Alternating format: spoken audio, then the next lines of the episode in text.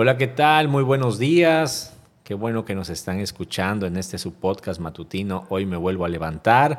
Es un gusto poder estar nuevamente con ustedes, llevándoles hasta allá donde están un poco de la palabra de Dios. Esperemos que este mensaje sea de impacto para su vida y que pueda eh, sumar a su día a día. El día de hoy me acompaña Rosy. ¿Qué tal, Rosy? ¿Cómo estás? Hola, muy buenos días. Muy bien, gracias a Dios. Es un placer estar una vez más aquí compartiendo con ustedes estos temas que Dios pone en el corazón de, de todos nosotros para que podamos hablarles a ustedes y se puedan llevar pues una reflexión o quizás esas inquietudes en las que a veces usted está metido, pues espero y las pueda resolver. El tema que yo traigo para compartir con ustedes se llama restauración a través del perdón. Y me gustaría empezar con esta frase que encontré por ahí que dice que el perdón es la medicina que sana el dolor del alma, es el sentimiento que devuelve la esperanza. Y hablando acerca del perdón, en primeramente me gustaría decirte que antes que venga a tu mente todas esas personas a las que tienes que perdonar, a la primera persona a la que debemos de pedirle perdón es a Dios, porque Él sin necesidad y sin culpabilidad de que nosotros lo estemos eh, haciendo culpable de, los, de nuestros problemas, es a la primera persona a la que nosotros estamos eh, dañando, culpando de las situaciones que nos suceden. A veces eh, lo culpamos de nuestras enfermedades, de nuestros accidentes, de nuestras consecuencias, hasta de los errores de la humanidad eh, de nuestras carencias y realmente pues él qué culpa tiene, ¿no? Siempre nosotros somos los desobedientes y los que nos, mismos nos orillamos a que todas esas cosas negativas pasen a nuestras vidas. Entonces, ah, tenemos que hacer de nuestra oración eh, pues esa paz para que podamos tener esa conexión con Dios y que Él escuche todos nuestros, nuestros problemas.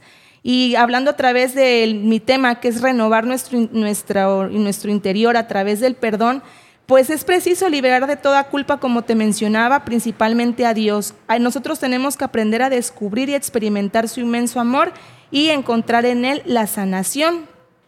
Y por segundo punto, te deberías de perdonar a ti por esas cosas que también a veces te culpas, que no, no necesariamente son eh, cosas que pues tú has permitido que sucedan y entonces eso te mantiene esclavo porque estás cautivo de, esos, de echarte en culpa todas esas cosas que pasan. Entonces también te invito a que antes de todo te permitas perdonarte a ti para que también puedas perdonar a todos los demás.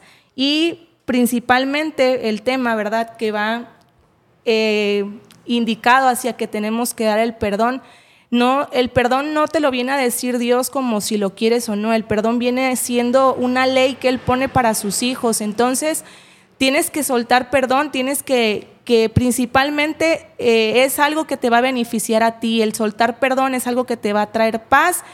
Y te lo digo porque yo, yo ya he pasado por esa situación. Yo eh, no quería ceder el perdón y me mantenía cautiva, ¿no? Bueno, el, enemigo me mantenía cautiva con esos pensamientos que traía a mi mente y lo único que estaba haciendo a mi vida era pues amargándola, llenándola de ira y pensando, maquineando en cómo iba yo a, buscar venganza y realmente en esos pensamientos yo creía que me desahogaba y simplemente lo que hacía era pues eh, hundirme más en esa, en, esa, en esa fea situación en la que yo estaba. Entonces, si tú hoy necesitas perdonar a alguien, hazlo.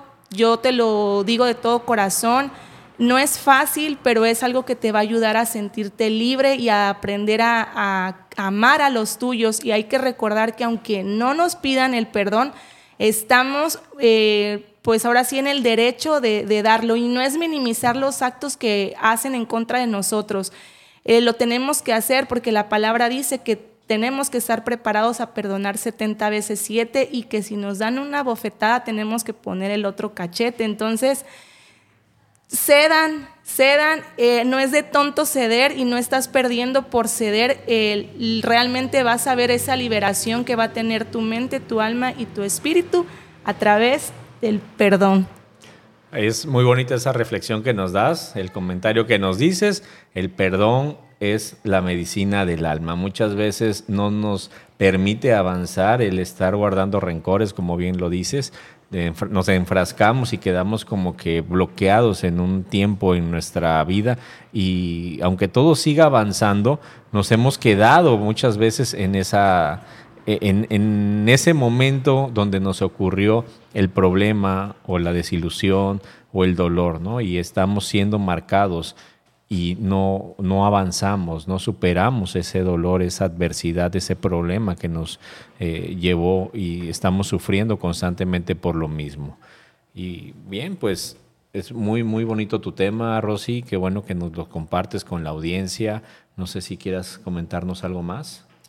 No, sería todo. Eh, que antes de todas esas, esas cosas eh, se tomen de la mano de Dios, que Él es el que les va a dar sabiduría y ese discernimiento que necesitan en ese tipo de situaciones.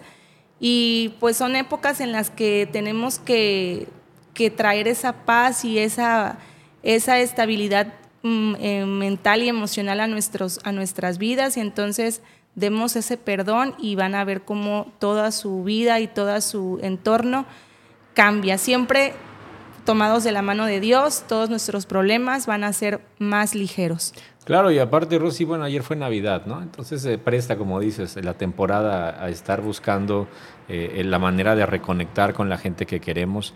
A veces este, uno puede, puede dar el, el primer paso. Así es, pastor, exactamente. Son pues no tanto por el tipo de fechas, ¿no? Pero sí queda para que nosotros podamos tener estas festividades en paz y en amor y en armonía con todos los demás, pero no nos debemos de, enfocar solamente en estas fechas, ¿no? Tenemos que estar siempre amando a nuestro prójimo, sea cual sea la situación por la que estemos pasando, tenemos que, que dar ese amor que Jesús pone en nuestros corazones, compartirlo con todos los demás. Muy bien, y bueno, les recordamos que nosotros somos la Iglesia Pan de Vida, estamos en Puente Moreno.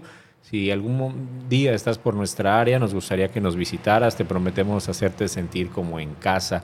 Tenemos servicio los días miércoles a las 8 de la noche y los domingos a las 11 de la mañana y a las 5 de la tarde. No te pierdas nuestros podcasts diarios en donde seguramente Dios va a hablar a tu vida. Te esperamos el día de mañana más y mejor. Bendiciones.